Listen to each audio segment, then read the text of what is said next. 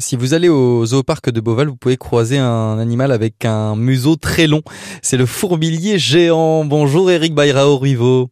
Bonjour à tous. Vous êtes directeur au sein de l'association Beauval Nature, au zooparc de Beauval aussi, directeur de la conservation.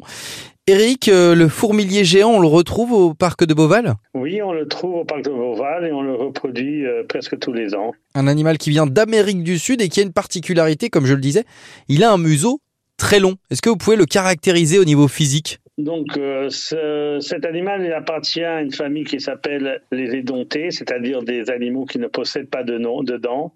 Ils ont il a un museau très fin parce qu'il possède une très longue langue très collante qu'il utilise pour attraper les fourmis et les termites dans leur nid. Il a d'ailleurs des, aussi des griffes très puissantes qui permettent de casser ses, ses, nids. Et ce qui est très rigolo, Eric, avec euh, cet animal, c'est la manière, je crois, dont le fourmilier géant peut porter son bébé. Effectivement, la femelle fourmilier géant porte son bébé sur son dos et le porte très longtemps. Euh, on peut même observer des fois des bébés qui ont pratiquement la même taille que la mère et toujours sur le dos.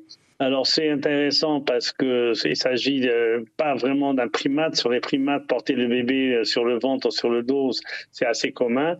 Mais sur un animal avec cette envergure et cette manière d'être, il n'y a pas des mains pour s'agripper. C'est vraiment intéressant. De plus, il a une queue extrêmement longue et très touffue qui lui permet de recouvrir le bébé, de le protéger de, soit des prédateurs mmh. ou même des coups de soleil directs. Pourquoi, avec le directeur euh, Rodolphe Delors, vous êtes euh, allé au Brésil pour faire la rencontre de cet animal? Parce qu'il est en voie de disparition, peut-être? C'est un animal extrêmement menacé de nos jours à cause de la destruction de son habitat.